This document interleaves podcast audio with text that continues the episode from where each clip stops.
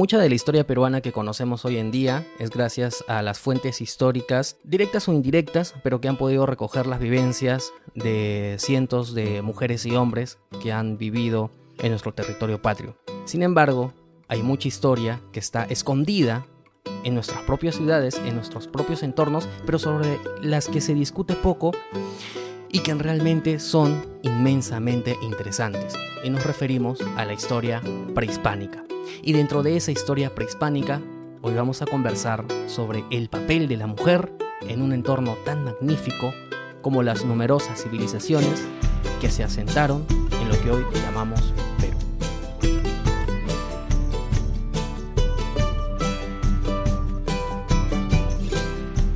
Muy bien, Daniel. Estamos listos para empezar el episodio. ¿Qué tal? ¿Cómo estás? Muy bien, Jorge. Muy cálido el ambiente y no solo por las personas que nos acompañan, sino también porque hemos tenido que cerrar las ventanas de cada uno para que no se cuelen los ruidos. Pero, pero estamos listos, estamos listos para empezar ese tema que está muy, muy interesante. Muy, muy interesante y para tal fin, hoy ya también estamos muy bien acompañados. Marian, ¿qué tal? ¿Cómo estás?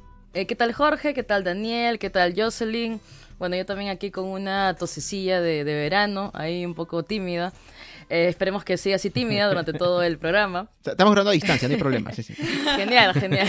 Importante, importante. Este, bueno, el tema que nos reúne el día de hoy me parece bastante adecuado porque pues el 8 de marzo es un momento pues de, de conmemoración del Día Internacional de la Mujer, así que hoy vamos a compartir eh, las historias ¿no? de, de algunas de estas eh, mujeres durante la época prehispánica. Y bueno, este, esto nos lleva a, a Jocelyn, ¿no? Ella fue la que eligió este tema, así que cuéntanos Jocelyn, ¿cómo te sientes? Hola Marian, hola Jorge, hola Daniel.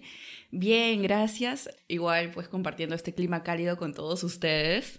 Mucho calor, pero con las ventanas cerradas. Feliz de estar este, en este nuevo episodio. Nos hemos preparado mucho. Es un episodio que nos emociona mucho.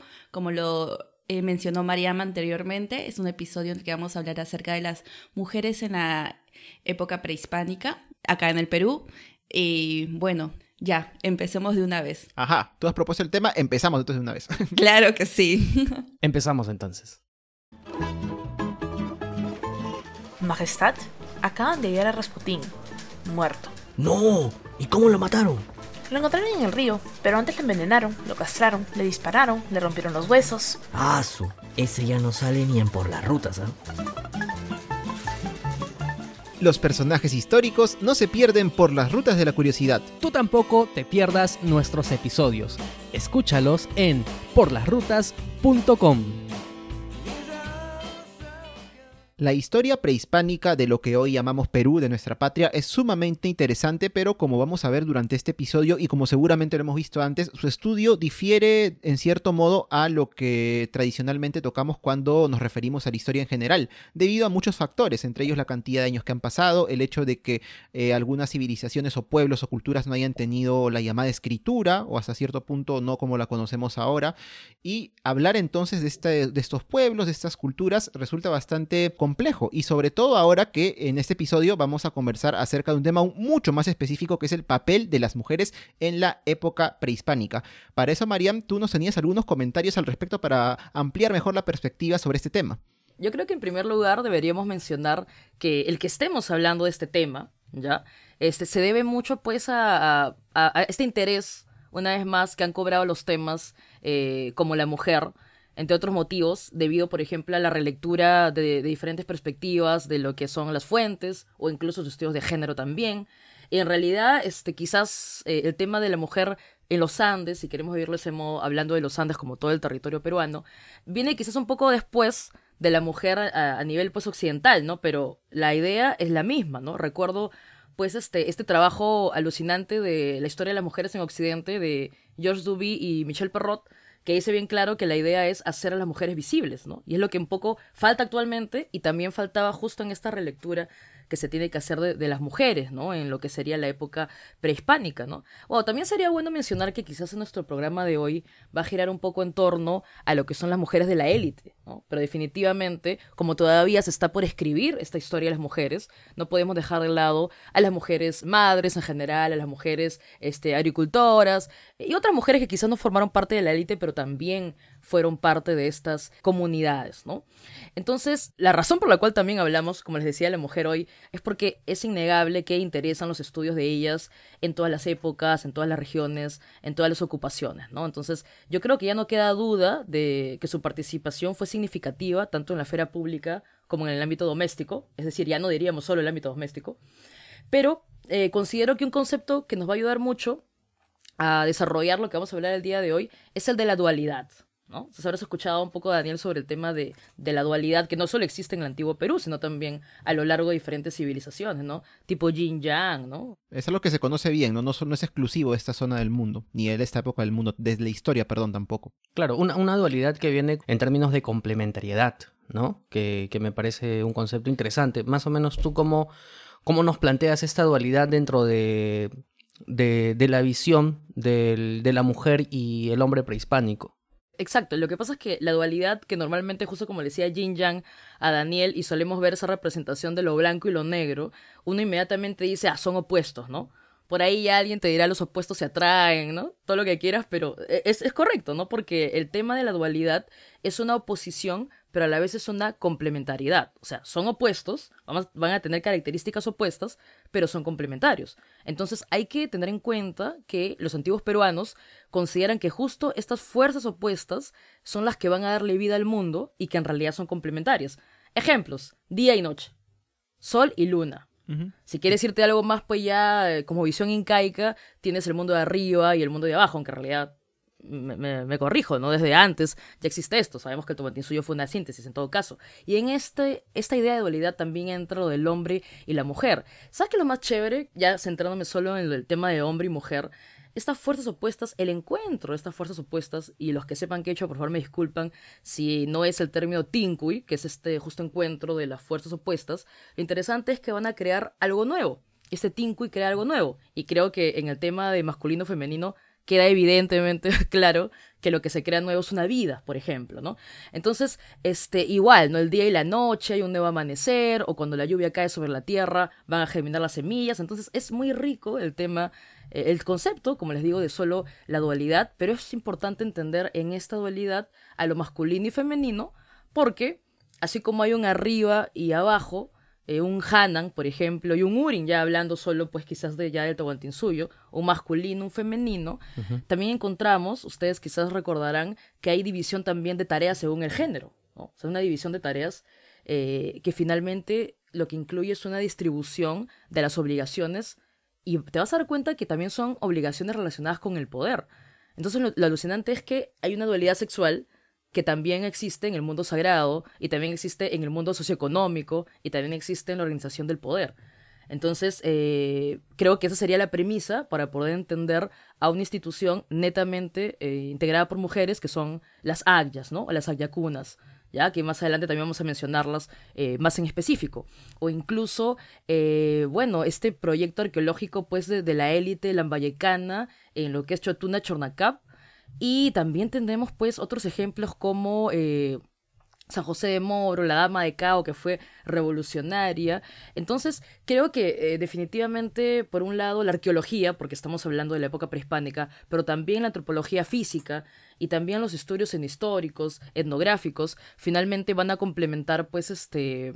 Y como les decía al comenzar, es importante una relectura, ¿no? En este contexto de los enfoques de género, en este contexto de, del interés por qué hacía la mujer, ¿no? Quizás hablaremos de la élite hoy, pero imagino que más adelante también se va a seguir desarrollando qué hacían las demás mujeres, ¿no? Entonces creo que comenzamos con esa idea, ¿no? Y ahí se lo lanzo para que podamos conversar de una vez sobre, este tema, ¿no? Sí, son, son ideas eh, realmente interesantes. En, en, términos de dualidad y de, de, complementariedad, yo diría también que un punto de partida interesante es, eh, sobre todo para comprender un poco el ámbito en el que nos vamos a desarrollar, es de que tenemos que alejarnos un poco de la perspectiva occidental, porque estamos hablando de una perspectiva totalmente nueva. Esto a veces es un poco difícil y a veces nos cuesta. En algún momento cuando Daniel en la primera temporada hicimos un episodio sobre eh, la cosmovisión andina, también fue una recomendación que hicimos. Claro, ¿qué pensaban los habitantes del Perú prehispánico? ¿En qué creían sobre todo? Sí, claro. Entonces, un poco porque, eh, claro, cuando vienen los cronistas y empiezan a escribir sus crónicas, eh, por algo son cronistas, entonces cuando empiezan a escribir las crónicas, en realidad hay un sesgo evidente que hay que saber leerlo también, porque claro, tú llegas a un lugar, es como que hoy día nosotros llegamos, pues no sé, a Marte y encontramos una civilización en Marte y la civilización en Marte tiene su propia perspectiva y su propia forma de entender el mundo. Pero, pero para que nosotros podamos entender ese mundo de ellos, tenemos que traerlo bajo los arquetipos que nosotros conocemos, bajo los, los, elementos que nosotros sí sabemos. Entonces decimos, muy bien, si hay eh, una organización estatal, ah, es un imperio, y hay un Inca, ah, es un rey, ah, el Auqui es un príncipe, muy bien, el Agyaguasi, ah, el Agyaguasi es un convento. ¿No? Entonces, eh, que desafortunadamente, o sea, yo entiendo que, que eso ha sido en términos para entenderlo, pero que desafortunadamente en ese trance se ha perdido también información porque pierdes un poco el pensamiento eh, andino como tal. Hoy en día se rescata porque ya afortunadamente pues se ha pasado eh, eh, la historia ha, hecho de que pasemos pues por pensamientos de que el hombre del Ande era inferior o temas así y ahora tratamos de comprenderlo en toda su dimensión. Entonces, yo digo que esto es un punto importante justamente para comprender todos los, lo- los puntos que vamos a tocar hoy día, porque hoy día vamos a tocar sobre algunos puntos. Jocelyn eh, de aquí en un ratito nos va a contar sobre la Dama de Cao, por ejemplo. Este, y, justamente para comprender todo este asunto. Ahora, otro punto este, de los que tú hablabas, Marian, era, eh, y sigo con el tema de la complementariedad, era justamente ese valor de dualismo que tiene eh, la sociedad prehispánica, pero que si nosotros lo, digamos, no está bien, pero si nosotros trasladamos nuestra mirada, por ejemplo, a sociedades o a civilizaciones occidentales de, de un alto avance, qué sé yo, no sé, pues Grecia, Roma, nos damos cuenta de que hay un cambio de mirada muy interesante, ¿no? Porque en realidad aquí estamos hablando de que tanto la mujer como el hombre tenían un papel protagonista cada uno en su ámbito que teníamos mujeres líderes, que teníamos mujeres gobernantes, pero que también dentro de esa división del trabajo se entendía de que, por ejemplo, en temas de, de trabajo de campo, del trabajo agrícola, no es que sea un trabajo exclusivo del hombre, es que dentro del propio trabajo agrícola había una división de que eh, el hombre hacía una cosa y la mujer hacía otra cosa, y tenía su explicación, o sea, por qué la mujer era quien ponía las semillas en la tierra, porque se entendía que la mujer estaba vinculada con la Pachamama y que por eso tenía una relación mucho más íntima con ella. Pero en cambio, si nosotros miramos a otras civilizaciones de alto grado de avance, vemos que la mujer en realidad tiene un papel absolutamente secundario, casi casi de, de que no tiene ningún papel social y que necesita siempre a su representante, el hombre, para poder eh, decidir todo sobre ella, ¿no? Entonces, eh, solamente pongo ese punto para que los oyentes puedan hacerse una idea de que en realidad estamos hablando de algo sumamente interesante y que pues, se han hecho esfuerzos un poco para rescatarlo, pero justamente hoy día que se estrena el episodio el 8 de marzo en el que conmemoramos a las mujeres, es importante traer este tema al debate. Sí, Jorge, eh, acabas de comentar algo, me resulta muy interesante. Recuerdo una vez en clase que los chicos, cuando habl- hablamos de Grecia, por ejemplo, sé que no tiene que ver con el tema, es un comentario chiquito. Cuando hablamos de Grecia, toda la gente dice Atenas, el logos, la filosofía, pero cuando hablamos de la mujer en Atenas, en realidad mejor era ser mujer en Esparta, por ejemplo, ¿no? Este, tenías, mu- tenías mucha mejor autonomía, en realidad eras mu- mucho mejor considerada.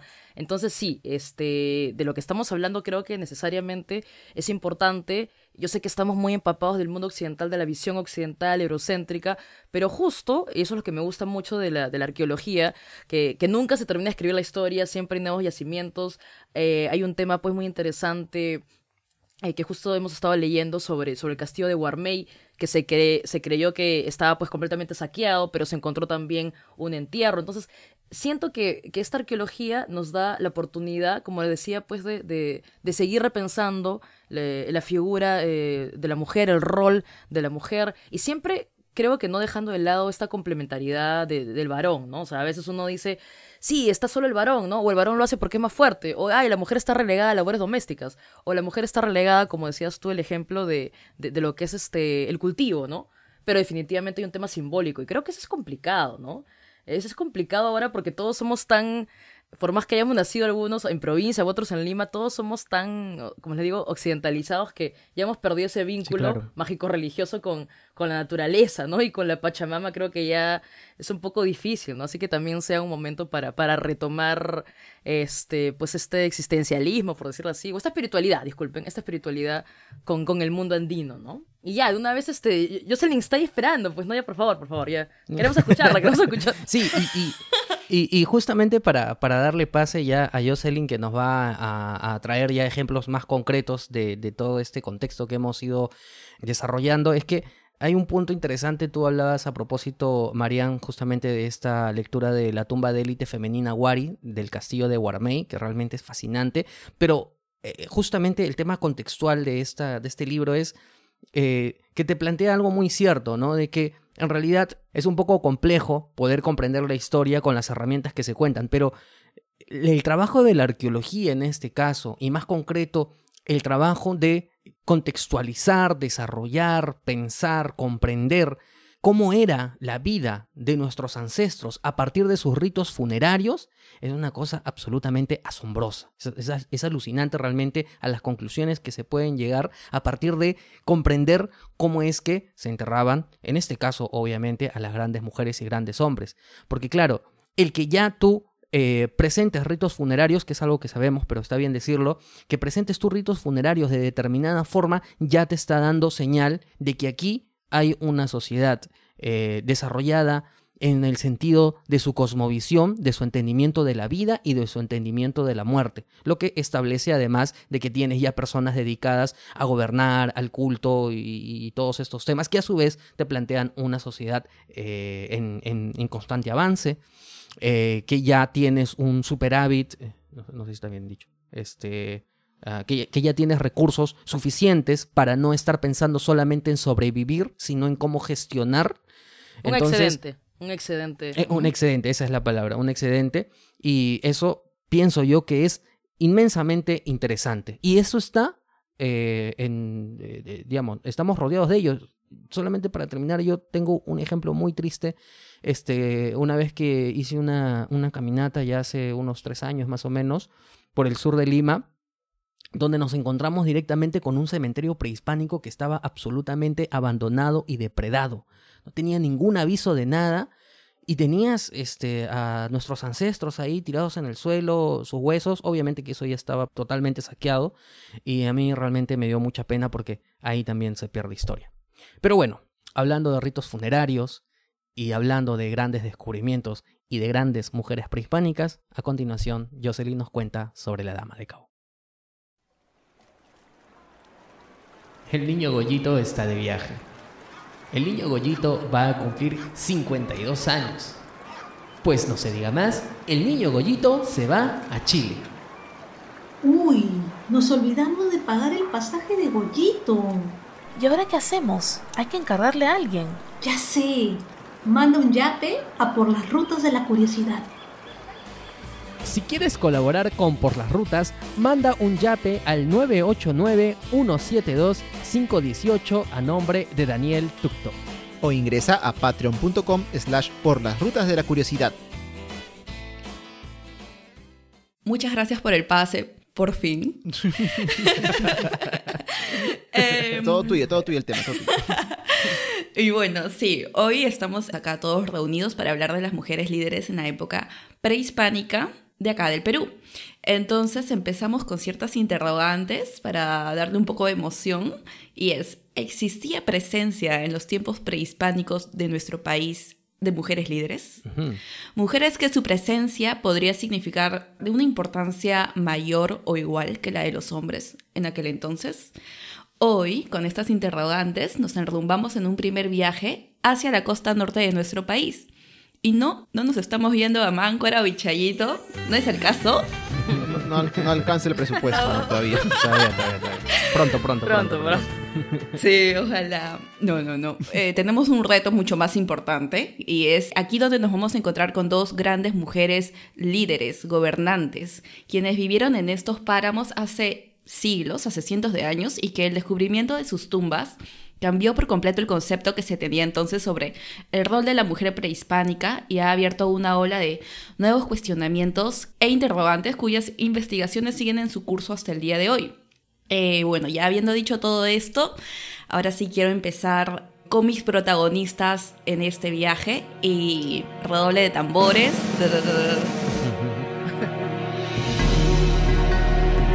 Quiero dar pase a la primera mujer líder. Antes de pasar a hablar acerca de la señora de Cao, que sé que muchos están esperando o han escuchado su nombre y les resulta interesante, voy a hablar antes de la sacerdotisa de Chornacap, que también tiene muchas cosas interesantes que a ustedes los va a cautivar y los va a atrapar. Ahí está, excelente. Promesa entonces de, de gran contenido.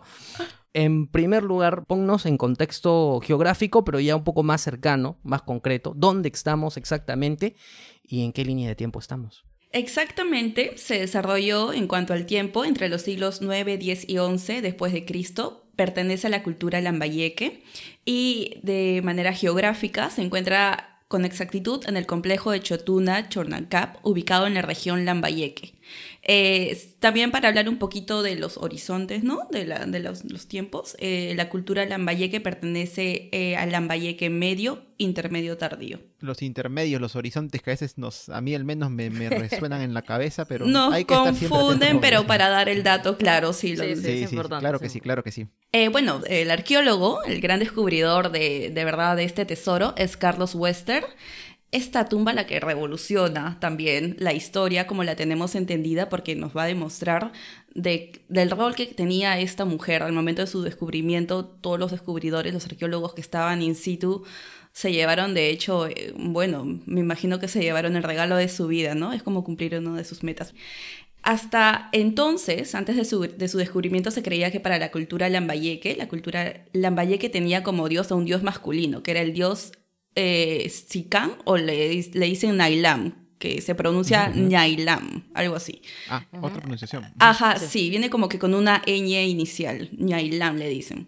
Em, pero el descubrimiento de esta sacerdotisa, como le digo, de Chornacá, puso en tela de juicio, pues, esta creencia que se tenía hasta entonces. Eh, como les dije que la ubicación era eh, Chotuna Chornacá, en Chotuna se encuentra la Huaca Chotuna, que es una estructura de adobe eh, aproximadamente sus mediciones son 35 metros de altura, 80 metros de base, y era un escenario donde la élite de la cultura lambayeque realizaba ceremonias. A un kilómetro y medio de esta huaca, de la huaca chotuna, se encuentra la huaca chornancap, y es acá donde vamos a encontrar a la sacerdotisa. Esa huaca, si bien es de menor volumen, la verdad que su descubrimiento, pues lo hace más, lo hace muy, lo vuelve muy importante.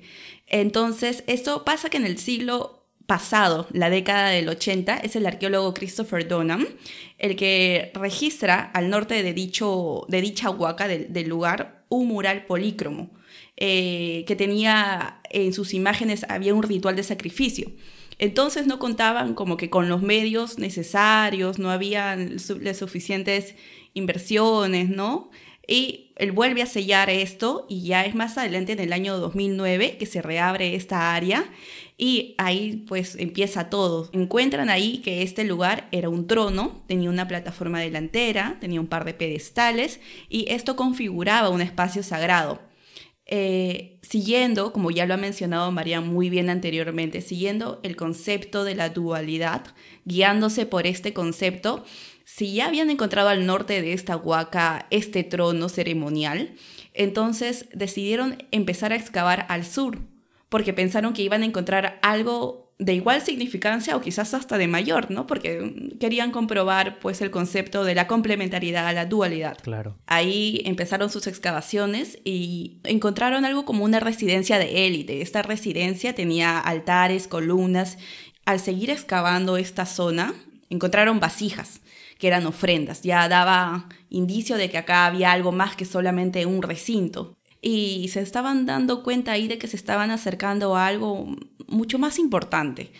Luego encuentran ahí en el piso una poza de barro de forma ovoide que luego la, la sacan, la remueven y debajo de esta capa de barro aparece un fardo funerario, que era un personaje con una máscara Al sacar el fardo también encuentran un montón de, objetos que acompañaba a esta persona, ¿no? A este esqueleto. Eran orejeras, vasos bimetálicos, solamente para nombrarlos, ¿no? Era, tenía collares de oro, anillos, sonajeros, pequeñas esculturas de piedra.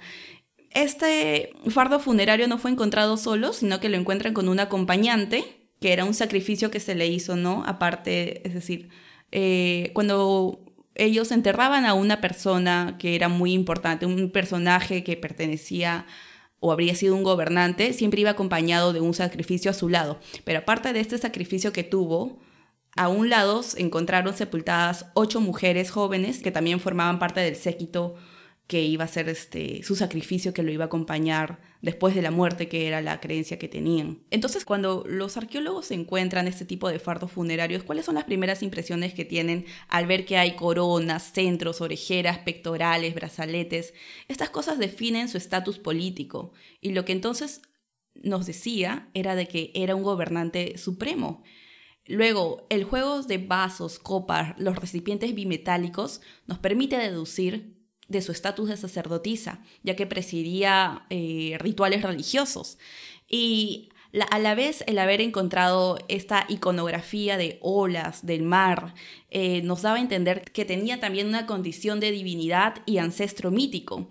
Y aparte también mencionar la máscara metálica. Esto también lo hacía él, hacía esta, a este fardo funerario a la persona que estaba acá adentro como una divinidad.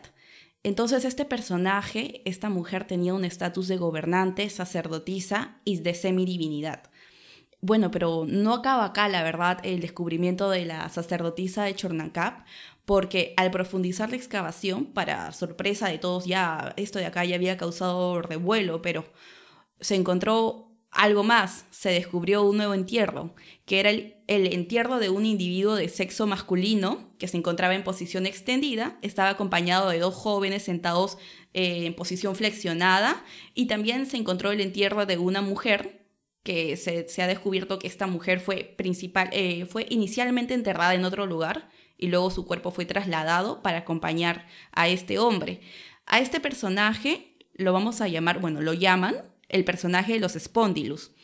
Esto constituye un incidente inédito en la arqueología peruana, ya que el hecho de que se haya encontrado debajo de la, de la tumba de la sacerdotisa de Chornacam no es, no es mera coincidencia. Lo pusieron ahí de manera este, no es, no es algo accidental, claro. ¿no? Claro, no es, algo, se, me fue la palabra. De forma exprofesa. Exacto. Entonces, este, no es una superposición casual. No es casualidad, es causalidad. Exacto. Alguna relación deben tener. Entonces, causó por muchos años dudas, porque se quiere tratar de hallar cuál era el parentesco que tenía este hombre con la sacerdotisa de Chornancamp, si era, tenían un parentesco de hermanos, y quizás habían sido esposos.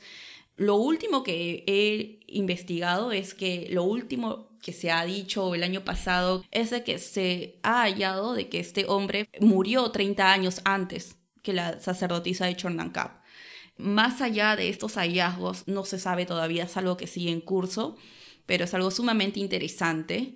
Y bueno, hemos hablado hoy día de la sacerdotisa de Chornancap y ahí no acaba todo porque ahora vamos a seguir con la señora de Cao y después de eso quisiera profundizar un poco también en el rol que tenía, que ya les dije, de sacerdotisa, de mujer gobernante, también, ¿por qué no?, de mujer guerrera, de semidivinidad, y que son cualidades que las va a compartir con la señora de Cao, que a ambas las han hecho reescribir nuestra historia en realidad nos damos cuenta con este descubrimiento que se hizo de la sacerdotisa de Chornacap y también vamos a verlo seguramente con el tema de la señora de Cao, cómo se pinta también esto de que la arqueología es una suerte como, o, el descubrimientos arqueológicos son una suerte de rompecabezas, ¿no? O sea, yo recuerdo preparándonos un poco para el episodio haber visto que, claro, tú encuentras, por ejemplo, en las excavaciones vasijas, ¿no? Vasijas con eh, dibujos, ¿no? Por ejemplo, como lo he dicho Jocelyn, de olas o de determinados seres, ¿no? Que sabemos que no tienen una forma totalmente, digamos, humana o antropomorfa, ¿no?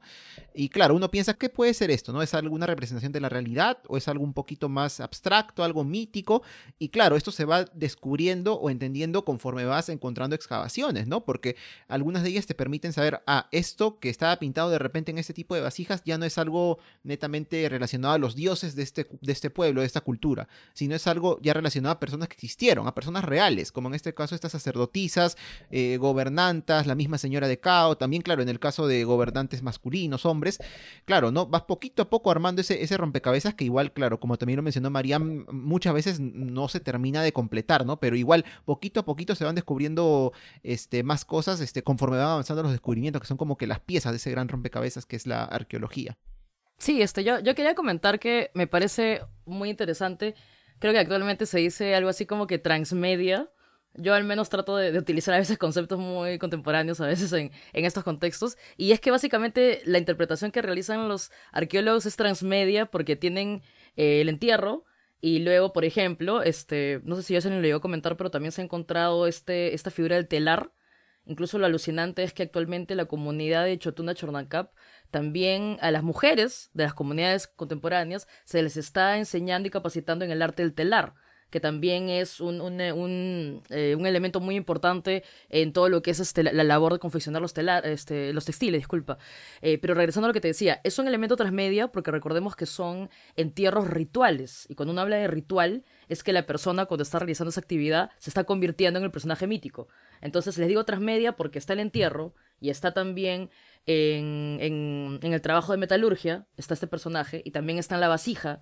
Y lo alucinante es que en Chornacamp, estas vasijas que se encuentran no solo son de Lambayeque, sino también son de Cajamarca, costeño. Entonces, esto significaría que la mujer, eh, esta sacerdotisa, tuvo una trascendencia no solo en la costa norte, sino podríamos hablar también este, costa central o incluso hasta lo que sería pues Ecuador, ¿no? Porque el tema de los espóndilos también nos da para hablar de un episodio a mí particularmente me interesa, me, alucina ese color del espondilus y todo el tema con el fenómeno del niño, pero bueno, en fin, ese, ese era mi comentario. Sí, es que de hecho fue tanto el poder que tenían la señora de Cao como la, la sacerdotisa de Chornacal que las hicieron grandes gobernantes que abarcaron macro regiones claro, se encuentran las vasijas de Cajamarca. Nos da a entender de que tenían unos buenos mm, tratados en ese momento, ¿no? Sépase del comercio y aparte de eso también porque, por ejemplo, el agua de los ríos de la cultura lambayeque, de donde sus valles florecían y de donde pues la vida se creaba, venía también desde Cajamarca. Entonces tenían ellos que tener siempre una buena, una buena conexión con, con la cultura lambayeque. Con la cultura Cajamarca, disculpa, me, me equivoqué. Y aparte de eso, claro, del, del Spondylus, eh, por ahí he leído, por ejemplo, acerca de los grandes buceadores de la cultura lambayeque también, de cómo se entrenaban porque tenían que sumergirse eh, profundidades eh, por el norte llegando a Ecuador para poder agarrar estas conchas eh, y el espóndilos que les servía a ellos para sus, para sus ritos, para sus ceremonias. Y, por ejemplo, spoiler, a la señora de Cao se le encuentra con, con ciertas piedras que son traídas de Colombia y de Chile. Entonces ahí, wow. Sí, claro, y eso es para darnos una idea de que en realidad no estamos hablando de civilizaciones aisladas, ¿no? Estamos hablando de civilizaciones muy bien interconectadas con otras tantas y que realmente mantenían relaciones comerciales, políticas, digamos, para su subsistencia y para su desarrollo.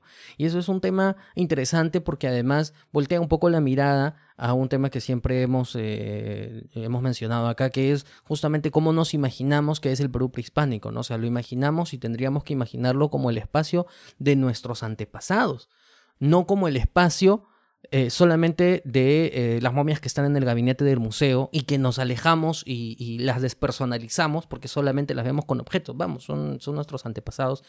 Claro, son ancestros ya de unas muchas generaciones anteriores. Pero bueno, ahora sí, Jocelyn, cuéntanos sobre la Dama de Cao en concreto, porque efectivamente la Dama de Cao es probablemente uno de los descubrimientos eh, más importantes dentro de la arqueología peruana y que significó en su momento una revolución absoluta con respecto al entendimiento del papel de la mujer en el territorio prehispánico. La señora o la dama de Cao es una mujer que fue parte de la cultura moche, esta cultura que se ubicó entre Trujillo y Lambayeque, en la línea del tiempo exactamente entre los años, bueno, exactamente no, alrededor 280, 850, no, no podemos nunca ser tan exactos, ¿no? Con estas cosas. Sí, no, no se puede. Ajá, 200, 850 después de Cristo Su descubridor fue un arqueólogo cusqueño, su nombre es Régulo Franco Jordán. Y exactamente, claro, les había dicho que la cultura moche estaba entre Trujillo y Lambayeque, pero exactamente el lugar donde se va a encontrar a la señora de Cao es en el valle de Chicama. Se halla dentro de una huaca llamada la Huaca de Cao, y es en esta huaca donde se, encuentra un recinto ceremonial, ¿no? que era pues las funciones que tenían las huacas también. Y eh, en este recinto ceremonial se van a encontrar primero imágenes mágicos ceremoniales que conformaban parte de la cosmovisión de los moches. Estos murales tenían, les voy a decir las imágenes ¿no? que se encontraron ahí, había un pez life. Este pez life iba contracorriente. Entonces, otra imagen más que se encontraron fueron un cuadro que tenía cuadrantes, tenía cuatro cuadrantes interiores, un dragón también que se ha estimado que podría ser, es una, no, no lo estoy diciendo con, es decir, no es un dato concreto porque su posición está en investigación todavía, pero podría ser, está vinculado a ser un dios del agua. Y también se encuentra ahí a un personaje con dos cóndores que lo acompañan y este personaje es considerado, considerado como un dios de la muerte. Entonces ya de por sí podemos ver que este mural tenía consigo mucha simbología y pertenecía obviamente a la iconografía pues mural moche. Luego es en este recinto donde se procede a hacer la excavación. Esta excavación se realiza por capas y lo que primero van a encontrar, que es ya sumamente importante viendo esto, ya ellos obviamente se dieron cuenta que se encontraban con algo de mayor envergadura de lo que quizás ellos inicialmente pensaban que iban a hallar y era una quema ritual. Y estas quemas rituales son muy importantes porque eh, tienen mucha significancia, tienen mucha simbología. El fuego tiene que ver con la regeneración del mundo y a la vez es, es, como un cerrar un episodio y empezar uno nuevo. Entonces eso ya nos quiere decir de que estamos acá hablando de casi casi un dios. Luego siguen pues con la excavación, con las capas, encuentran capas de adobe, seguido encuentran cañas y siguen excavando eh, aproximadamente dos metros de profundidad y encuentran por fin el fardo funerario. Y este fardo funerario lo sacan y encuentran ahí, junto a este fardo funerario a un adolescente que estaba acompañando al fardo y esta adolescente había muerto estrangulada con una soguilla, que era el tipo de muerte por sacrificio que se hacía en ese, en ese entonces en la cultura, en la cultura mochica. El peso del fardo funerario, como dato ¿no? adicional, pesaba más de 100 kilos. Era... 100 kilos. Pesaba más de 100 kilos, sí.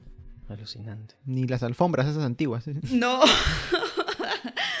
Alucinante, sí. Bueno, hasta ese momento en el que se saca el fardo funerario, no se sabía el, el género. Yo creo que pensaban pues de que se trataba de un gobernante masculino, no que se trataba de una, de una gobernanta de una mujer, pues porque se esperaban ver ahí como ya anteriormente se había descubierto, si no me equivoco, el señor de Zipán.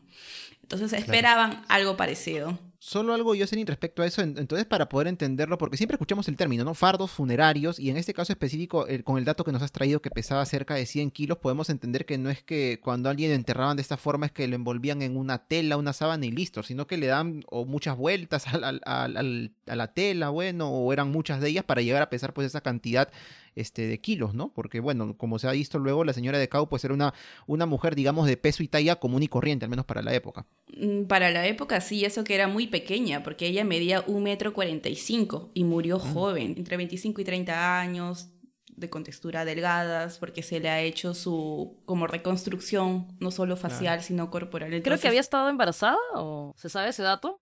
Sí, sí, se supone, bueno, no se supone, ¿no? Se dice por investigaciones que se han hecho, es de que falleció de preclancia mm. y que, claro, pues estuvo embarazada, pero no se sabe, obviamente, si el bebé eh, sobrevivió o no, pero ella falleció de preclancia, aparentemente. Y bueno, cuando se abre el fardo, eh, nos encontramos con placas metálicas y luego de ello con todo el ornamento y los objetos que acompañan a la mujer. Entre ellos, este, algo que denotaba, por ejemplo, su posición política como gobernanta, eran las coronas, diademas y dos porras laterales que ella tenía. Otra cosa muy importante, muy significativo de la, de la señora de la dama de Cao son los tatuajes que se le encuentran. Tanto así que en el 2006 la National Geographic la denomina en ese año como la dama de los tatuajes. ¿Qué tatuajes tenía y dónde los tenía? Tenía tatuajes en las manos y en los antebrazos. Y estos tatuajes tenían mucha simbología porque habían animales muy importantes que conformaban sus tatuajes, que eran, por ejemplo, las serpientes, arañas, felinos, había un árbol de la vida, había un caracol y por ejemplo, la serpiente conforma esta, este trío de animales más importantes dentro de la cosmovisión andina. Entonces ya ahí podemos deducir de la importancia eh, divina que tenía también esta mujer como sacerdotisa, se podría decir. Primero se pensó que solo era una sacerdotisa, pero justo, por ejemplo, como estaba conversando con mi, con mi amiga Marianne, este, ella también era una mujer este, guerrera. ¿Por qué? Porque se le encuentra con con ciertos este, objetos que solamente los cazadores de aquella época tenían. Y estos eran dardos. Entonces, estos objetos a nosotros nos dan, nos, la relacionan a ella con una, también era una, era una autoridad guerrera. Bueno, entonces, como hemos podido ver, la señora de Cao también fue, eh, su tumba fue muy majestuosa, la manera en la que se le enterró fue casi casi la de una divinidad. Y hablando justo de este término, es, esto es algo que comparten ambas mujeres, tanto la sacerdotisa de Chornaca como la señora de Cao.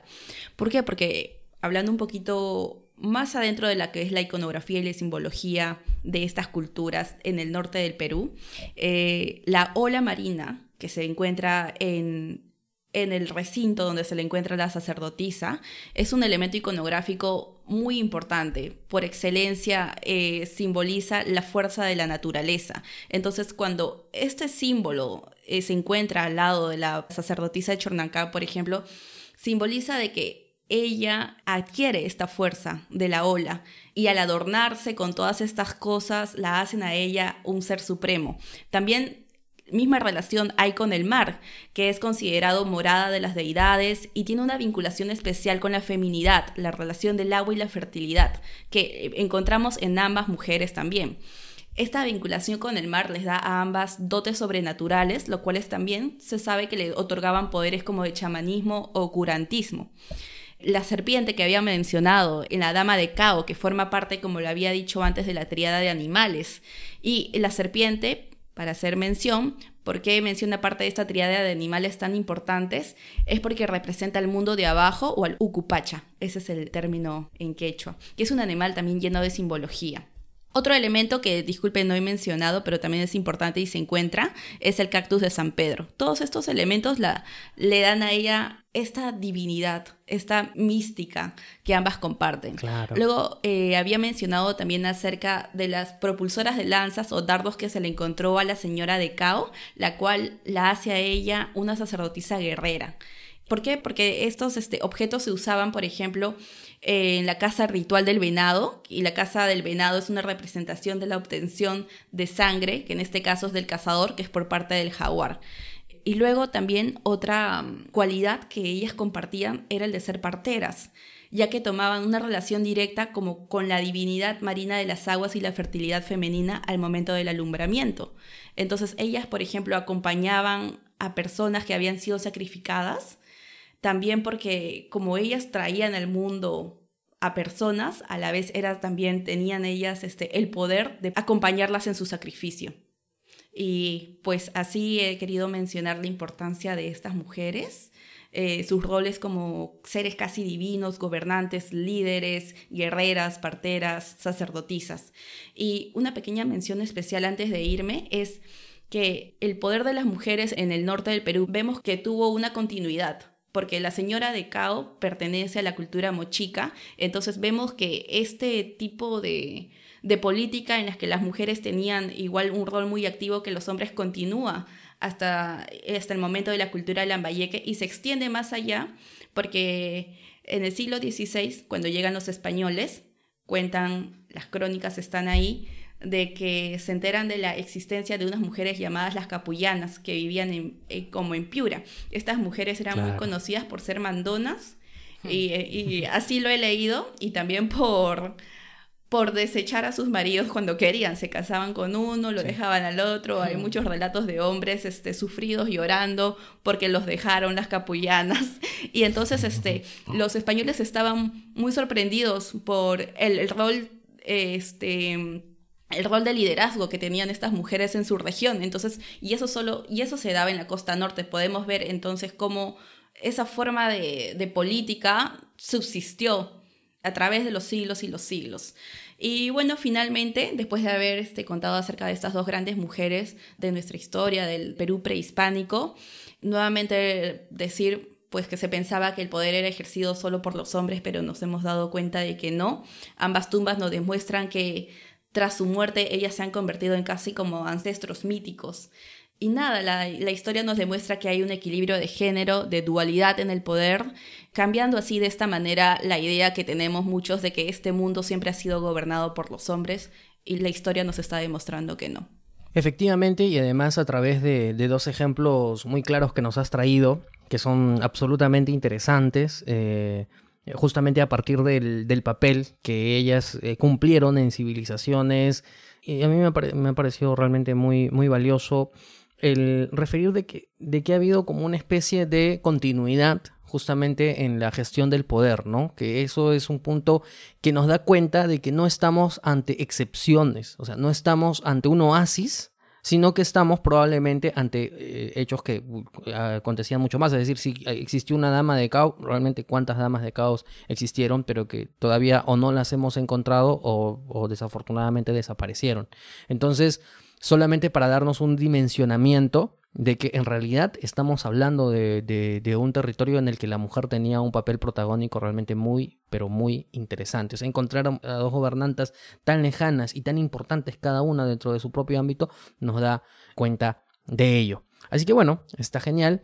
Y a continuación, Dani, vamos a comentar justamente sobre el papel de la mujer, pero esta vez ya en el Tahuantinsuyo.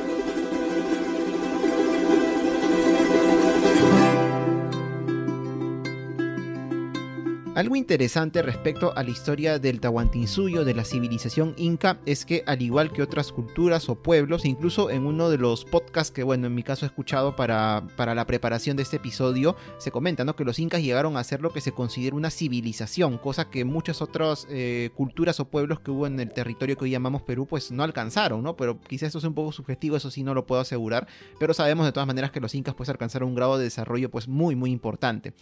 Y lo que comentaba era que dado no solamente este grado de desarrollo importante, sino la cercanía que tuvo el imperio, o, mejor dicho, el Tahuantinsuyo, con la llegada de los españoles y con ellos la aparición de las crónicas, es decir, por primera vez escrito, tal como lo conocemos ahora, todos los sucesos que ocurrieron más o menos en esa época, que es la última etapa del Tahuantinsuyo, desde Pachacútec sobre todo, pues es algo que complementa ¿no? al estudio arqueológico que como vemos ocurre en otras civilizaciones prehispánicas y en la civilización inca pues no es la excepción, también hay estudios arqueológicos, pero mucho también nos basamos en todo este tema de las crónicas que gracias a ellas pues hemos recogido una serie no solo de mitos, leyendas, sino en algunos casos hasta de personajes y también de formas de vida, eh, de costumbres, etcétera, que se daban en el Tahuantinsuyo.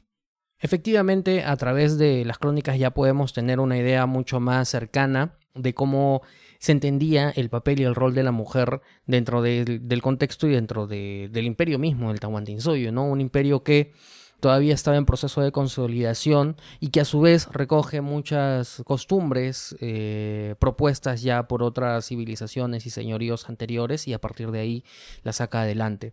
Eh, para tal fin, eh, nosotros recomendamos en realidad más que hacer un análisis profundo, eh, en realidad creo Dani es más una, una recomendación justamente para que eh, nuestros oyentes busquen a Rostorovsky y puedan leerla, porque creo yo que ella es una de quienes han permitido brindarnos una perspectiva mucho más interesante y mucho más profunda justamente del rol de la mujer en este contexto a través de la información que ella ha podido recoger.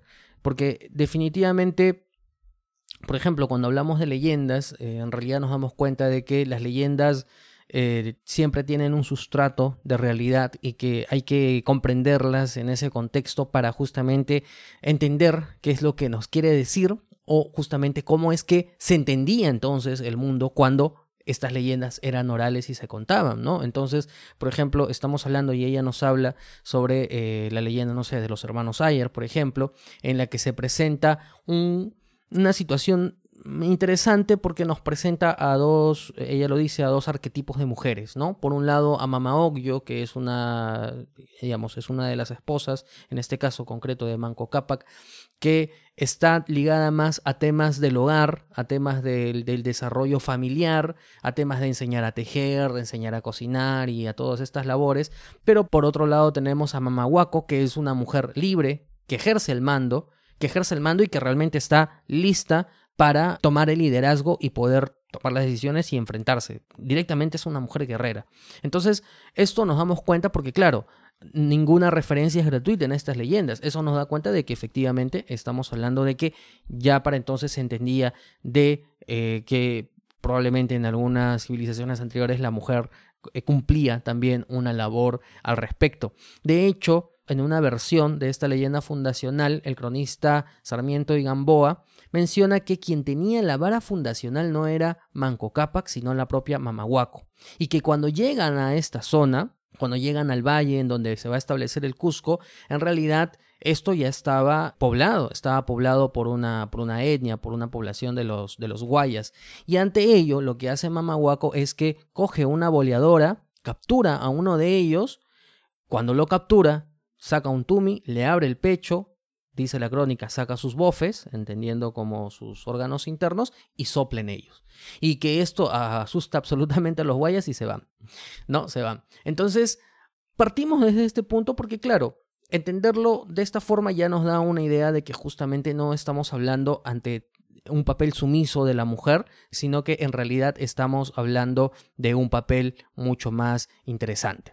Esto último, dicho en el contexto justamente que comentábamos de la leyenda de los hermanos Ayer. Pero bueno, pasando un poco de eso, Dani, una de las cuestiones que se habían planteado al inicio del episodio era justamente el papel de los Agyawasi, eh, como este espacio físico en el que las mujeres del Tahuantinsuyo se encontraban, pero queremos entenderlo en su amplio contexto. Sí, y antes de comentar un poco eso, Jorge, para no estar editando luego muchas cosas, este, me sorprende, ¿no? Que Mamahuaco haya tenido un tumi, era un tumi realmente, eso no estaba en la costa norte, de repente era un cuchillo, ¿no? sé. es la referencia, pues, ¿no? Del cuchillo ceremonial. Es probable, es probable. para que todos entiendan la ah, referencia, claro. perfecto, perfecto. Aparte de eso, el tumi fue, ya fue perfeccionado más adelante en la cultura lambayeque, si no me equivoco. Y entonces es como que esta leyenda es, bueno, leyenda, historia, es del comienzo de la cultura incaica, no sé si sea propicio o tenga relación. Claro, pero en realidad, o sea, los cuchillos ceremoniales, eh, bueno, han estado presentes claro, y se han, claro, se han utilizado. más o menos se, utiliza como una imagen referencia. Sí, bueno, solamente era por el tema del nombre, este, pero continuemos en todo caso. Y acá es interesante recordar lo que habíamos mencionado al comienzo de este episodio justamente, que es esta comparación que, como tú dijiste, Jorge, a veces es necesaria hacer para poder entender y hasta es, es involuntaria, pero sí se requiere, ¿no? De que, por ejemplo, vemos al, Inca, ah, es el equivalente a un rey, el Auki es el equivalente al príncipe. En este caso, el Akyawasi es un equivalente como que una suerte de convento, ¿no? Y, las Akyas creo que son las, las, bueno, las mujeres que habitaban en él son como que las vírgenes, ¿no? Del sol. Hasta escuchado por ahí vírgenes vestales, que creo que eso tiene más que ver con Roma, ¿no? No, no, no mucho con nosotros, con, el suyo Pero es una forma justamente de poder entender, asimilando, ¿no? Esas tipo de comparaciones, qué es lo que significa. Pero siempre, claro, como también lo hemos dicho en este, durante el transcurso del episodio, importante entender que si bien puede servir como comparación este, estas, estas asociaciones, también pues entender que son solamente tales, ¿no? Comparaciones, pero no son similitudes, en muchos casos por esa misma visión o cosmovisión que podían tener los habitantes del Perú prehispánico antes de la llegada de los españoles y, y bueno, todo lo que vino después. Algo, algo que quería comentar acá también era justamente como este tema eh, de, esta, mm, de este hecho, ¿no? Del papel que cumplen, o, mejor dicho, ¿no? De esta dualidad que hubo, ¿no? Como por ejemplo el tema que estaba mencionando, ¿no? Como Mamahuaco en algunos casos se ve como una mujer, pues, más, este, como se dice, ¿no? Más guerrera, más aguerrida, a diferencia de lo que se ve con Mama yo que creo que incluso es la leyenda, bueno, que más nos enseñan en el colegio y que más conocemos. La de los hermanos Ayar no lo es tanto, bueno, ¿por qué motivo será? No, no lo puedo precisar pero justamente este, o mejor dicho, a la, a la relación, como, como había dicho Mariam, ¿no? Esta dualidad entre hombre y mujer, por ejemplo, ¿no? Hablando del Tahuantinsuyo y del idioma quechua, que igual el quechua viene de mucho antes, no es, es propio del Tahuantinsuyo, sino de mucho, mucho tiempo antes, algo curioso que había encontrado, y no sé si tendrá que ver justamente con esta visión que se tenía de lo que era lo masculino y lo femenino, es que cuando se habla de pronombres personales en el quechua, por ejemplo, está yo significa ñuja, si está bien pronunciado. ñokja. Claro, y lo curioso acá es que no existía, entiendo yo, y corríjame si me equivoco porque lo he buscado, un pronombre que signifique él o ella por separado, como ocurre en el español en- o el castellano, el inglés y otros tantos. Es un solo pronombre que es pai, que tanto para él, para ella. Entonces es curioso que no hay esa distinción y esto, como digo, el tema del quechua no venga justamente del tahuantinsuyo, sino de mucho antes, ¿no? De civilizaciones prehispánicas muy anteriores que ya más o menos sabemos que compartían hasta cierto punto esta misma cosmovisión que tenían pues este ya en, el- en la época de los incas. Y también en relación a eso, también aparte del tema de la dualidad, había encontrado también, y muy interesante, el tema de la llamada reciprocidad, ¿no? Como todo este tema del trabajo, este, en el que, como se ha visto, las mujeres tenían un papel importante, por ejemplo, en el tema de la agricultura, estaban ligadas a lo que es la fecundación, en el hecho de que ellas son las encargadas de poner las semillas, de depositar, en el hecho también de integrarse nuevamente al trabajo, sobre todo este tipo de trabajo, incluso muy poco después de haber dado a luz, ¿no? Acá no hay que prenatal, postnatal, no, das a luz y ahí mismo empieza a trabajar porque, claro, se necesita la mano de obra tuya, la de, en el caso de la mujer, ¿no? También de los hijos cuando crezcan para poder sacar adelante el imperio, ¿no?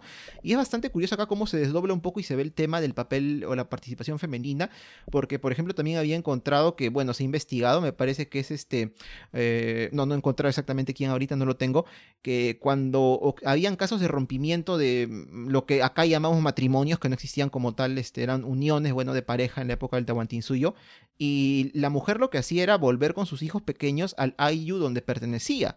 Y a diferencia de lo que podía ocurrir en otras civilizaciones, digamos, occidentales, en donde esto pues se veía mal, no, oh, no tienes esposo, vienes con tus hijos, ¿qué te has creído? Al contrario, acá los recibían muy bien porque sabían que eso significaba mano de obra para el futuro, porque esos niños van a crecer y van a poder trabajar.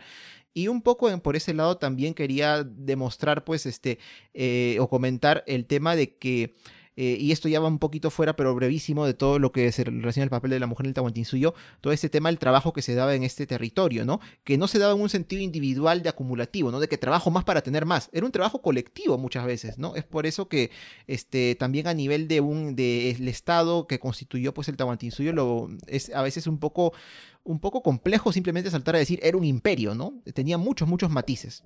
En realidad lo, que comentas es muy interesante, creo que podríamos dedicarle otro episodio a hablar de la reciprocidad inca, porque lo interesante es que como aquí no hubo moneda, más bien se volvía más compleja esa, eh, mm, bueno, ese intercambio de bienes, esa redistribución también de los mismos, y, y justo la- las agyas, ¿no? Comentando un poco de, de eso, quizás eran mujeres este, protagonistas, ¿no? Protagonistas de ritos que permitían que funcione el poder, o sea, alguien quizás ahora puede decir, ay, Dios mío, ¿qué? ¿Preparar chicha? ¿Qué? Este, eh, eh, tejer. Pero lo que pasa es que lamentablemente, pues, y acuérdate que hay cronistas que ni siquiera estuvieron en el Perú, hay que tener también en cuenta eso. Este, lo que pasa es que los españoles vieron que hacían estas celebraciones y decían, los incas, ah, borrachos, ¿no? Beodos. Este, les encanta, son ociosos, se van a la fiesta, pero no entendían que era algo importantísimo que la reciprocidad, por ejemplo, se selle con la libación, ¿no? Con el beber la chicha. Por eso, no cualquier persona se dedicaba a hacer la chicha. Las agyas eran las que eran, pues, este, instruidas para el arte de preparar eh, la chicha. Y también, pues, no era cualquier am, tejido, ¿no? O sea, hay una diferencia entre el tejido, pues, creo, no recuerdo este nombre se me fue, creo que la vasca es el tejido sencillo que todos utilizaban, y, luego está el tejido, pues, que, que es de la élite, que también lo hace las aguillas, ¿no? Y es muy importante porque dentro de la redistribución, también lo menciona esto Sorosky, también está el intercambio de mujeres, ¿no? Otra vez la gente diría, uy, intercambio de mujeres, ¿qué es esto? ¿no? Pero es que las mujeres en los ayahuasis eran, por ejemplo, formadas para ser también esposas de los líderes étnicos. Entonces creo que ahora estamos llegando lo- los cuatro ya a un punto en el cual espero que también los oyentes se den cuenta que definitivamente hay que ver con otra eh, mirada. Es un poco difícil quitarte un poco el- la visión occidental, eurocéntrica, utilizar referencias, sobre todo por un tema didáctico, pero es justo y necesario hacer esa, este, acercarse con una, una nueva visión ¿no? propia del territorio del antiguo Perú, ¿no? Por llamarlo así. Claro, porque alguien podría decir, ah, bueno, pero es que si se dedicaban a hacer chicha, ¿qué de productivo tiene eso? Visto desde el punto de vista occidental, Es como, es como hacer podcast, qué productivo tiene eso. Dios mío, Dios mío. O si se dedicaban a tejer. ¿No? ¿Qué, qué importante tiene eso? Pero Por ellas, supuesto. ellas, por ejemplo, el Inca nunca usaba un atuendo dos veces. Usaba Exacto. uno cada nueva claro. vez. ¿Y quiénes eran las que producían esto? Eran las saquias. Entonces, en verdad, el papel que ellas tenían era sumamente importante, que ahorita no lo podemos entender desde pues, el tiempo en el que vivimos. Por eso tenemos, como dijo, Jorge, como dijo Mariam, tenemos que siempre teletransportarnos a aquel momento, a aquel entonces y a aquel lugar, a ese contexto para poder ver de la manera en la que ellos vivían y comprender, no juzgar, comprender. Claro, comprenderlo desde, desde esa óptica, ¿no?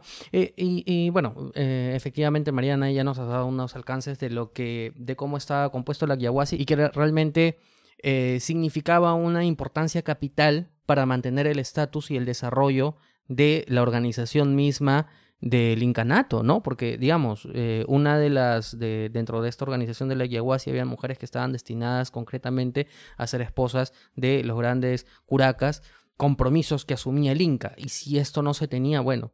Y bueno, por otro lado, hay algunos temas interesantes, yo creo que, que, que por falta de tiempo quizás no vamos a tocar todos ellos, pero lo que sí eh, me llama la atención y que nos debe llamar la atención es justamente entender la dimensión de las collas, ¿no? Porque entender su dimensión implica eh, entenderla no desde un contexto mero de la esposa del Inca, sino desde el contexto de su influencia política eh, dentro de las decisiones que podían tomarse. Porque efectivamente, pues, el Inca tomaba no una esposa, sino varias esposas, pero entre ellas estaba la esposa principal, que era la Coya, quien normalmente era su hermana. Y luego otras esposas ya secundarias. Pero dentro de todo este entramado político de linaje, sobre todo, eh, y en el que ya entran a tallar directamente las panacas, entendidas como este, este ámbito propio que dejaban los incas una vez, eh, bueno, cuando estaban vivos y cuando fallecían, porque otro tema interesante es de que los incas, bueno, fallecían su cuerpo terrestre, pero en realidad seguían ahí, su cuerpo este, ya momificado seguía ahí, se le seguía tratando como una persona que más o menos estaba viva, obviamente ya no tomaba decisiones, pero, pero estaba ahí, tenía, seguía teniendo sirvientes y todos estaban ahí alrededor de ello, y en determinados momentos se les sacaba a pasear, etcétera, etcétera. Entonces justamente estas panacas posteriormente además de tener y de poseer grandes terrenos para su administración, también eh, jugaban al juego político, ¿no? De la cuota de poder y la cuota de poder que se establecía sobre todo cuando moría un inca y se tenía que decidir al sucesor. Porque aquí, eh, hablando de, la, de las comparaciones, no estamos hablando de un inca sucesor que la legitimidad se la brindaba el ser el primogénito, eh, sino que se la brindaba a partir de una capacidad. Entonces, cuando hablamos, por ejemplo, de la guerra civil entre Huáscar y Atahualpa, en realidad estamos hablando de un conflicto que, digamos, la dimensión sí pues fue una, dimensión casi imperial, o al menos en una gran parte del territorio, no en todo, pero al menos en la parte norte fue, fue importante, ¿no? Pero las pullas para poder hacerse con el poder, quizás eso no sea algo tan, eh, tan lejano a lo que ya acontecía conforme fallecía un inca. Digamos, cuando falleció Pachacútec, obviamente que Tupac Yupanqui eh, se mostraba como el más apto a partir de todas las expediciones y, las conquistas exitosas que realizó. No había mucha discusión ahí. Pero ya cuando hablamos de Atahualpa y cuando hablamos de Ahuáscar, ya las propias madres de ellos, como, de, como collas en su momento de los incas, empiezan a establecer a través de sus influencias este juego de poder para tratar de, de tener a su hijo por delante del otro y que se convierta en inca. Entonces, ese es un tema, considero yo, sumamente interesante. Pero además eh, tenemos de que muchas mujeres, más allá ya de las collas, todavía en la época del Tahuantinsuyo ejercían curacazgos, ejercían curacazgos de que eh, tomaban decisiones en determinados eh, territorios del Tahuantinsuyo, como es el caso, por ejemplo, de Contarhuacho y de Añascolque, quienes eh, habían sido esposas secundarias de Huayna Cápac y cada una de ellas gobernaba, eh, en el caso de Contarhuacho, había sido nombrada como curaca en Ananguaylas y Anascolque había sido nombrada como curaca en Ruringuaylas. Eh, ambas, ambos territorios, uno colindante con el otro, de, eh, que son curacazgos de Guaylas. Y además, esto es importante porque porque Contarhuacho fue madre de Quispecisa. Y de Quispecisa ya es un nombre mucho más inmediato porque si han escuchado eh, alguno de los episodios dedicados a la conquista, nos vamos a dar cuenta que Quispecisa fue entregada por Atahualpa a Pizarro en Cajamarca, y Pizarro la tomó como esposa.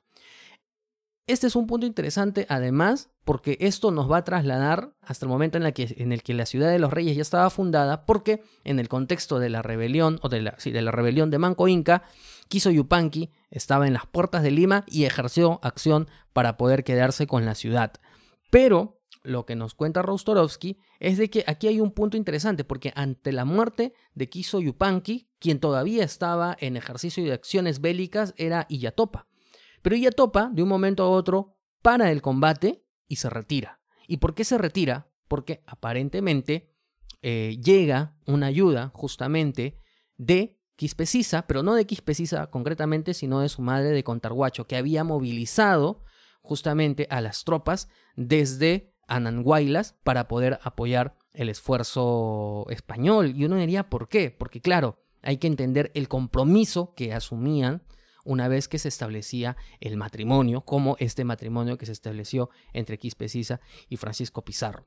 Entonces, al fin y al cabo, esta es una aproximación, pero que nos da cuenta de que en realidad no estamos hablando de un papel secundario, no estamos hablando de un papel eh, pues de solamente contemplativo de las cosas que sucedía, sino en realidad estamos hablando de un papel eh, de un papel muy, muy importante a desarrollar.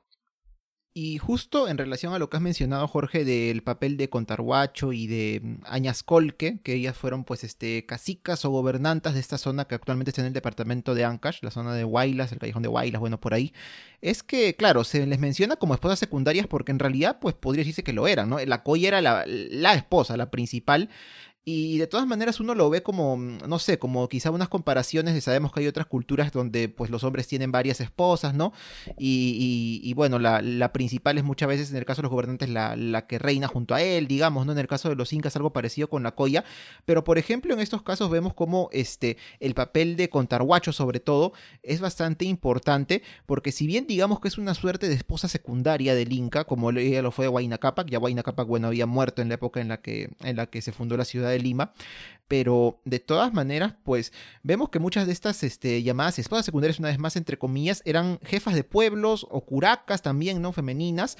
Y bueno, yo entendería, bueno, personalmente, que esto también este, significaba si bien eh, ser secundaria respecto a la Coya, que era la esposa principal, de todas maneras ser como que la esposa del Inca en determinados territorios, ¿no? Como en este caso en la zona del Callejón de Huaylas, ¿no? Y seguramente otras tantas. Pasó, me parece, con, eh, con el caso de, mm, eh, bueno, según una de las versiones, este, del linaje de Atahualpa, ¿no? Porque algunos que dicen que él era cusqueño, otros dicen que su, su este, estirpe era más del norte, ¿no? De lo que hoy es Ecuador. De Quito. Este, pero también por ahí, ¿no? Este, porque la, la, versión justamente que dice que él era de la zona de Quito, de Tumibamba, bueno, de estos, de estos lugar, este, se dice que su madre era una princesa de, o una, bueno, una, una mujer noble de aquella zona, ¿no?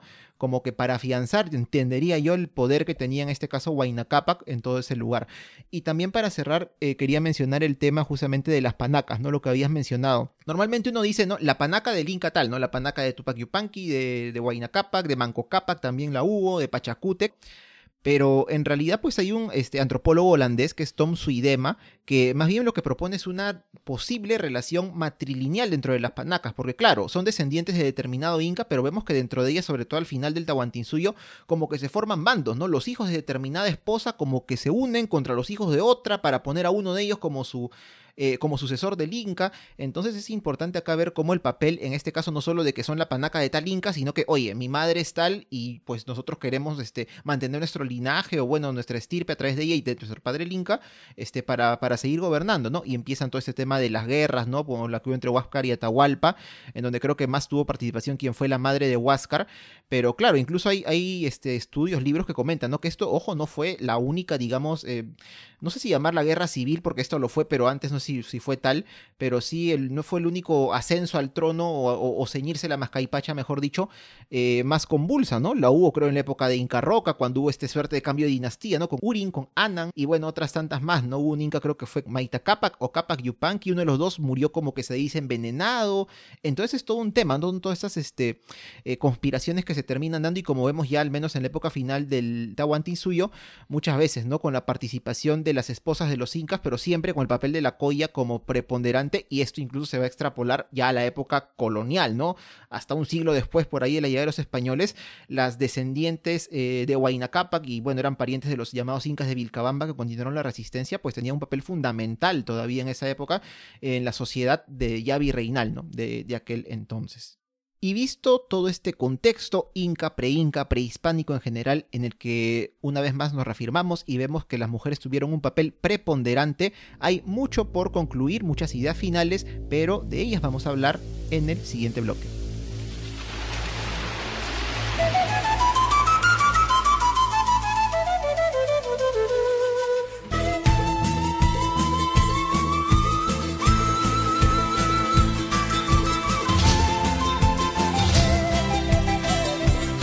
Sumamente interesante todo lo que hemos hablado el día de hoy. A manera de conclusión diría yo que hemos logrado fortalecer la identidad de la historia de nuestro país y también la identidad de las mujeres de nuestro país y de la identidad de las mujeres de aquella época de la que hemos conversado.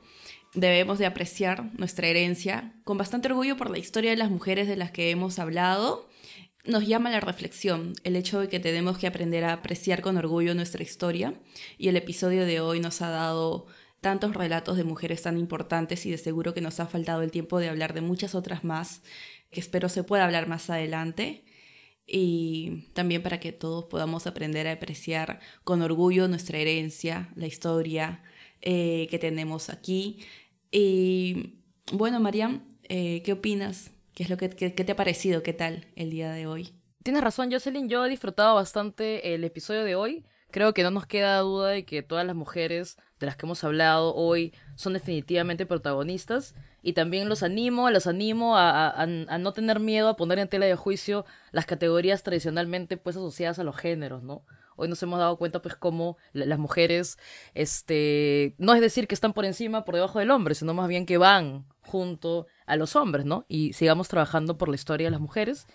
No sé, Jorge y Daniel, ¿qué más quisieran agregar? Bueno, debo decir, eh, y totalmente de acuerdo con ustedes, Mariam Jocelyn, que en efecto, ¿no? Este, el objetivo en parte también de hacer este, este episodio, aparte de contar la historia en sí, parte de nuestra historia prehispánica, es también dar eh, a conocer este rol, ¿no? Que las mujeres deben tener ahora, pero a través también entenderlo, mejor dicho, de cómo lo tuvieron antes, ¿no? Cómo lo tuvieron incluso en estas sociedades que, como hemos dicho, distaba mucho su perspectiva, su visión del mundo, a como lo podemos ver al día de hoy, siglo XXI, ¿no? Este, pero, pero realmente, ¿no? Es interesante ver cómo incluso en algunos casos se ha podido pasar, ¿no? De, de pensar que quizá al comienzo acá en el Perú, cuando de repente uno había estos descubrimientos arqueológicos, seguramente decían, seguro los, hombres son los que gobernaban, ¿no? Que el señor de Zipán cuando se descubrió, quizá otros, otros tantos antes, ¿no? Y algunos desconocidos, como sabemos, porque la arqueología no terminó de descubrir todo. Pero cómo a través de los eh, descubrimientos, ¿no? De lo que fue la señora de Cao, de la sacerdotisa Chornancap, de San José de Moro y otros tantos, pues incluso en la Huaca Pugliana había leído acá en Lima, ¿no? Se encontraron unas mujeres enterradas que, bueno, este, de tal forma que daba a entender pues que era un entierro fastuoso, o sea, eran personajes de, de gran importancia, ¿no? Y cómo esto pues da una vuelta de tuerca y nos hace ver, oye, realmente las mujeres tenían un papel muy importante y quienes decían que no, pues obviamente estaban equivocados, ¿no? Se dejaron llevar por pensar que, ah, ya, como en otras partes del mundo solo era hombres y mujeres muy poco, acá seguramente no era lo mismo y en realidad vemos que no, ¿no? Qué sorpresa nos deparará la arqueología respecto a esta historia relacionada pues a todo el poder que tenían las mujeres en esta época. Esperamos pues este, con ansias que sea algo muy, muy, muy bueno para el futuro. Efectivamente, efectivamente, y en ese sentido el enfoque de género que se le da actualmente es importante sobre todo dicho para las personas que dirían, ah, pero porque el género aquí también, que esto, que el otro. Porque en realidad lo normal, o sea, decíamos, eh, si, si estuviéramos en condiciones neutras, sería, ¿por qué nos tendríamos que sorprender? ¿No? ¿Por qué nos tendríamos que sorprender si en realidad nuestros antepasados veían el mundo así? Pero claro, nos sorprendemos porque efectivamente lo tradicional es pensar de que el hombre era el único protagonista de la historia cuando realmente esto no ha sido así. Así que bueno, hoy ya nos vamos con muchos datos valiosos, hemos ahí abierto algunas reflexiones interesantes y espero, ruteros, que a ustedes les haya gustado el episodio y les haya despertado esa curiosidad para ir a buscar un poquito más de información sobre un tema absolutamente fascinante. Así que nada, Marian, Jocelyn, Daniel, ya hemos concluido este episodio. Ya nos vamos a reencontrar en el próximo. Y bueno, yo creo que ha sido un episodio realmente muy valioso y de esa forma seguimos en esta cuarta temporada. Y como siempre, a los ruteros recordarles que pueden escuchar este episodio y todos los demás de todas las temporadas de Por las Rutas en nuestra web que es eh, ingeniosos, porlasrutas.com. También nos encuentran en las diversas plataformas de podcasting. Estamos en Apple Podcast, estamos en Evox, estamos en Spotify, estamos en Google Podcast y también eh, nos encuentran en nuestras redes sociales. Estamos en Facebook e Instagram como por las rutas de la curiosidad, estamos en Twitter como arroba por las rutas 1 y Daniel en nuestras cuentas personales nos encuentran en En Twitter me encuentran a mí como Daniel Tuktok en el arroba da transporter guion abajo. ¿Y a ti cómo te encuentran? Aparte de buscándote, como resto arqueológico. Yo soy Jorge Juárez, todavía, todavía. Y me encuentran como arroba jcoco2515 en Twitter también. Ahí está. Bueno amigos, nos reencontramos la próxima semana en una nueva edición de Por las Rutas de la Curiosidad. Chau. Chao. Chao. Chao, ruteros. Hasta un próximo episodio.